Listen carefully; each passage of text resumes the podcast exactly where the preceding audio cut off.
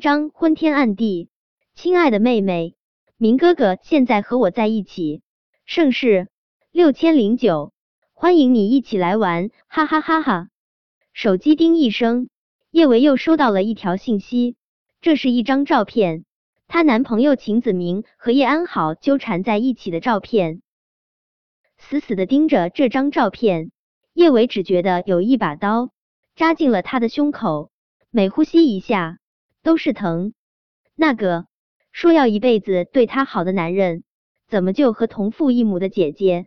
他要去问问秦子明，他那么爱他。他为什么要这么对他？酒店的房门并没有锁，他刚走进房间，就又收到了一条信息：“亲爱的妹妹，我为你找了高级的服务，希望你能喜欢。”叶维还没弄清楚叶安好这话是什么意思。一个男人如同一匹狼，他猛地从床上弹起，就狠狠的将他按在了门板上。这个男人不是秦子明。浓重的危险气息紧紧的将叶维的身体笼罩，叶维来不及夺门而出，他已经除去障碍，强悍闯入。叶维疼的身体瑟缩成了一团，他想要将这个男人推开，他却愈加的凶猛如兽。放放开我！他知道他中了叶安好的圈套，这个男人一定是叶安好雇来的男公关。他颤抖着翻出自己的钱包。你放开我，我给你钱，我把我的钱都给你。那男人仿佛没有听到叶维的声音，丝毫没有停顿，眼泪止不住的从他的眼角滑落，说不出究竟是身上更疼，还是心里更疼。终于结束了，他如同一滩烂泥一般躺在床上，连说话的力气都没有。陆廷琛下床。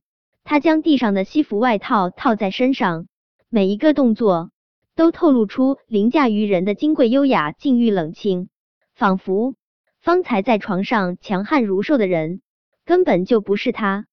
他伸出手想打开床头灯，看看这个救了他的女人是谁。不等他按下开关，门外就响起了急促的脚步声。陆廷琛蹙眉，幽深的眸中翻涌着嗜血的凉薄。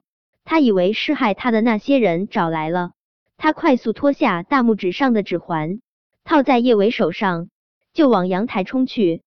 他如同一只狡黠的猎豹一般，快速从阳台的窗户翻下，所有的动作一气呵成，完美的如同顶级的好莱坞大片。唇上依旧沾着他的味道，陆廷琛的薄唇勾起不易觉察的弧度。这个女人有点甜。他会找到她。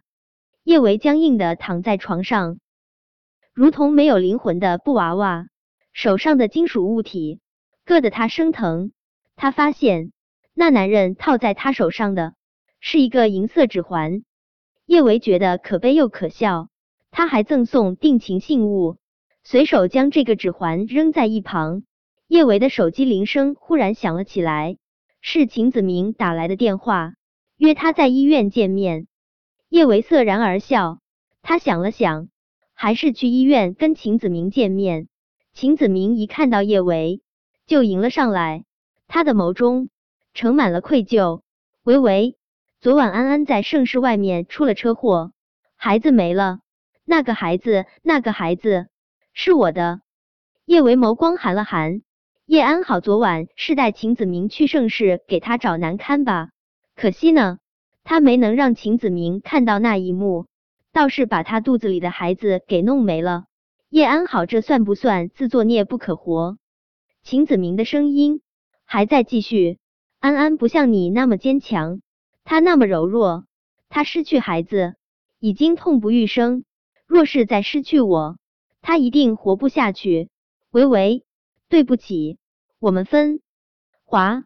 叶唯一把将围在脖子上的围巾扯下，大片布满青青紫紫痕迹的肌肤就暴露在了秦子明的眼前。看着那一个个密集的吻痕，秦子明的话顿时哽在了喉间。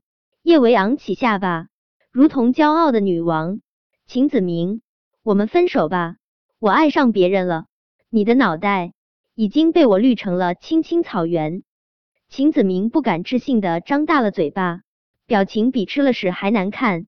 男人的劣根性就是这样，他自己做错事，只是会有点儿负疚感，可他被背叛了，他会觉得遭受了全世界的暴击。叶维心中苦涩，但是唇角的笑容却是愈加灿烂。秦子明，我把你踹了，希望你以后别再来纠缠我。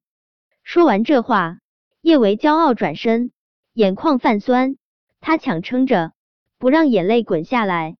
对在意你的人而言，你的眼泪是珍珠；对不在意你的人而言，你的眼泪很廉价。这个世界上最在意他的两个人，一个已经走了，一个变成了植物人。他以后不会再随随便便掉眼泪。叶维喉头哽咽，唇角却在努力上扬。妈妈，你看到没有？维维很坚强，维维不哭。